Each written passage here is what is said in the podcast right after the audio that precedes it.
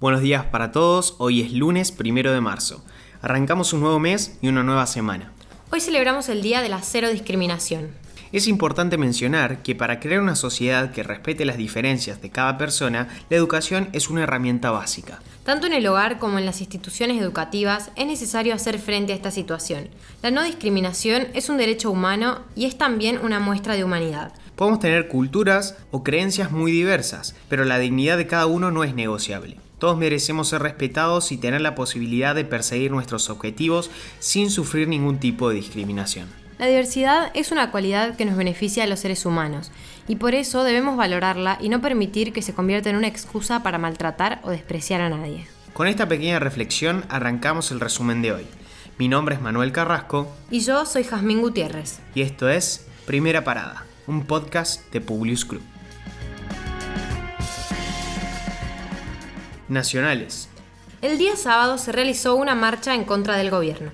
La misma se llevó a cabo bajo diversas consignas, pero primordialmente como repudio al vacunagate. En primera instancia se registraron incidentes en la cercanía de la casa presidencial, donde algunos mayores de edad resultaron heridos. Pero sin dudas la nota preocupante se la llevó un tuit de la cuenta del presidente que acusó a los manifestantes de dar un mensaje de odio calificó de bolsas mortuorias con nombres de dirigentes políticos a 10 embalados con carteles que una agrupación juvenil llevó a la marcha. Desde la oposición explicaron que dichas bolsas representaban los fallecidos por la falta de vacunas que generó la vacunación de privilegio. Científicos argentinos en Bariloche avanzan a la segunda etapa de pruebas en la búsqueda de una vacuna contra el coronavirus basada en la biotecnología. Gran parte de su trabajo dependerá de los fondos que reciban, más allá de los que ya obtienen del laboratorio Vago. Este domingo escaparon 16 presos de dos cárceles en el país. 12 de una comisaría en Santa Fe y otros 4 en la localidad bonaerense Magdalena. Lograron burlar las medidas de seguridad y todavía no fueron capturados. El día de hoy a las 12 es la fecha fijada por el Gobierno Nacional para la apertura de las sesiones ordinarias del Congreso de la Nación, que este año tendrán la particularidad de estar afectadas por la pandemia. En esta oportunidad, a fin de cumplir con los protocolos sanitarios previstos por el COVID-19, el presidente Alberto Fernández y miembros de su gabinete, así como los integrantes de la Corte Suprema de Justicia, serán los únicos funcionarios ajenos al Poder Legislativo que estarán presentes en el recinto de sesiones de la Cámara de Diputados durante la Asamblea de Apertura del periodo de sesiones número 139. Internacionales. Nicolás Maduro amenazó a España con poner bajo revisión su relación con el país. Advirtió que dará respuesta a cualquier tipo de agresión.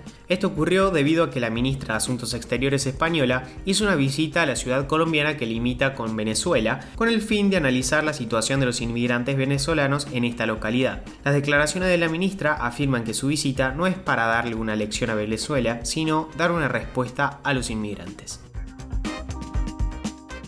Continúa la polémica por el ataque aéreo de Estados Unidos en Siria. El presidente Joe Biden autorizó la operación para responder a los ataques contra el personal estadounidense y de la coalición internacional en Irak hace pocas semanas. Por su parte, Rusia condenó los bombardeos contra las milicias apoyadas por Irán, instando a que se respete la soberanía e integridad de Siria. El gobierno sirio también declaró que esta agresión traería consecuencias.